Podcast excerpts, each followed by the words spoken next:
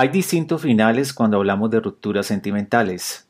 Terminó todo mal y no se quieren ver nunca más. Terminó todo bien y hablan de vez en cuando.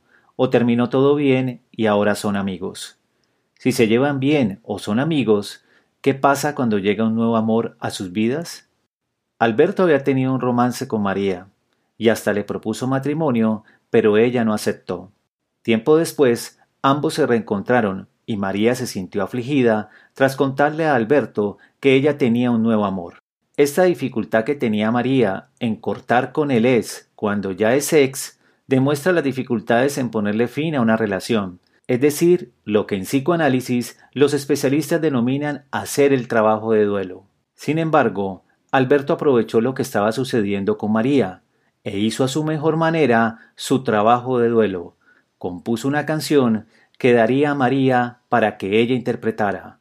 Lo demás es historia. Soy honesta con él y contigo. A él lo quiero y a ti te he olvidado.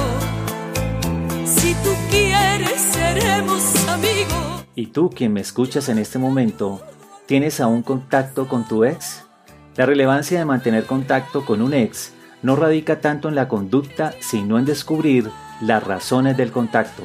¿Le buscas, le llamas, le escribes? ¿Por qué y para qué lo haces? ¿Aún no has hecho tu trabajo de duelo? Para el podcast El Conferencista Carlos Libreros.